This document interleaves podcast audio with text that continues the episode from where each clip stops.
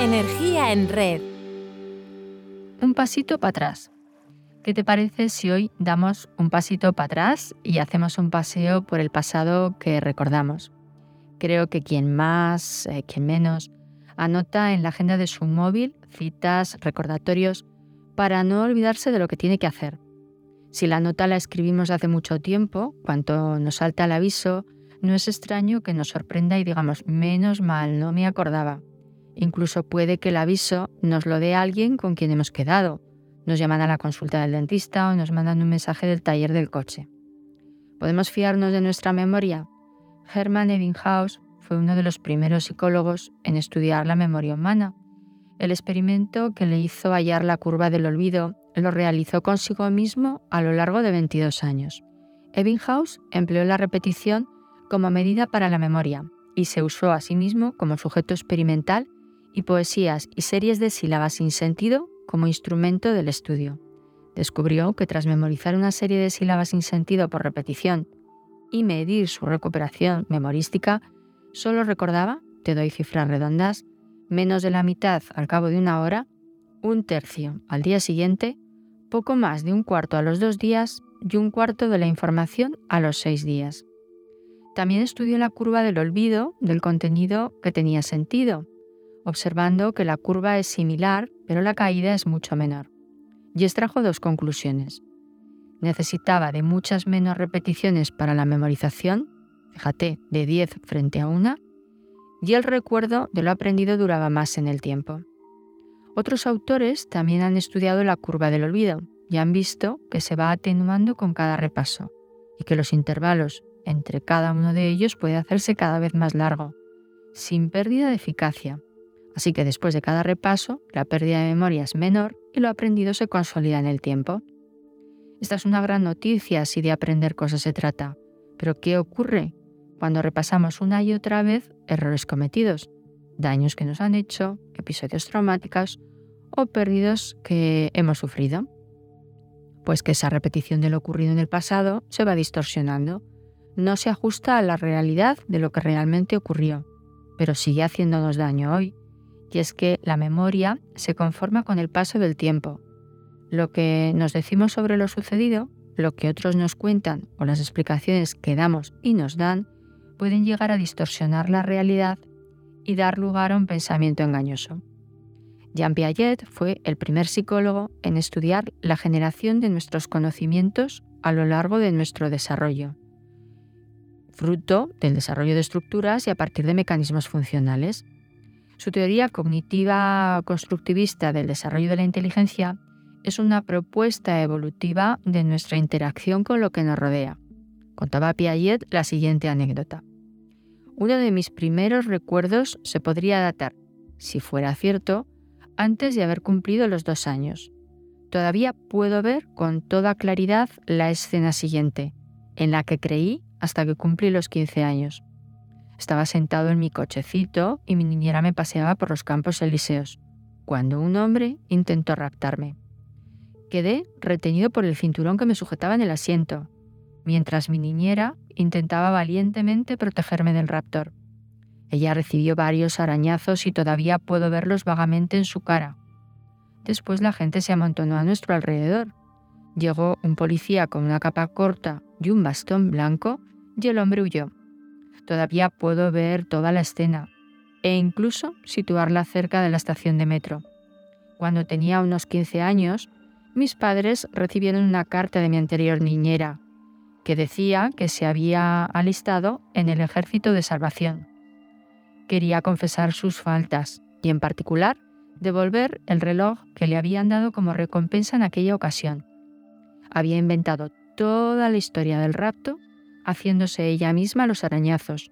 Por tanto, cuando era niño, yo habría oído un relato de esa historia en la que mis padres creían y la proyecté en mi pasado en forma de recuerdo visual, contaba Piaget. Volvamos un momento a lo que nos decíamos del pensamiento engañoso. Nos culpabilizamos por cosas que hemos hecho en el pasado o responsabilizamos a otros por ellas. Podemos sublimar el recuerdo de alguien que ya no está hasta llegar a un punto de dolor insoportable por su pérdida y convertir el duelo en algo patológico. o podemos ser testigos en un juicio exponiendo nuestros falsos recuerdos que no dejan de ser falsos por creer en ellos, como le pasó a Piaget. Motivo este por el que los jueces, abogados y fiscales se basan cada vez más en los peritajes psicológicos para intentar determinar el grado de exactitud que deben atribuir al relato de un testigo o a un proceso de identificación. La memoria humana no es un registro literal de lo que el sujeto ha percibido, sino que las personas interpretamos lo que percibimos según nuestros conocimientos previos y continuamente reelaboramos la información representada en nuestra memoria a largo plazo, como le pasó a Bartlett, primer profesor de psicología experimental de la Universidad de Cambridge y valorado históricamente como precursor de la psicología cognitiva contemporánea. Es importante prestar atención a la elaboración que hacemos de lo que recordamos. Nuestro diálogo interior va a conformar no solo nuestra memoria, sino nuestros sentimientos y nuestras respuestas emocionales a las nuevas situaciones que vamos viviendo. Entrando en un bucle de pensamientos distorsionados o autoverbalizaciones negativas puede causar angustia, ansiedad, depresión, ser en definitiva autodestructivo. De ahí que la reestructuración cognitiva sea un proceso psicoterapéutico que forma parte de varias formas de terapia y que consiste en identificar y confrontar pensamientos irracionales o desadaptativos sacándolos a la luz. Esos errores que cometemos en el procesamiento de la información, como no considerar lo positivo, tener una atención selectiva hacia aquello que no nos da la razón, o poner nuestro juicio en manos del corazón.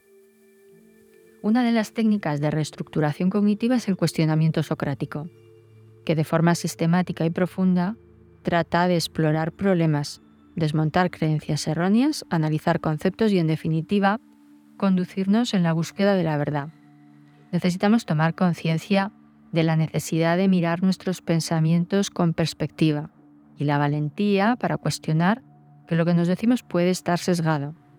No podemos volver al pasado y verlo. Pasado ya no existe, solo existe lo que nos decimos de él.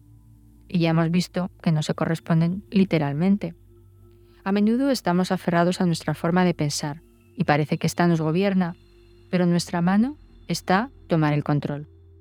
Un estudiante de Zen se quejaba de que no podía meditar. Sus pensamientos no se lo permitían.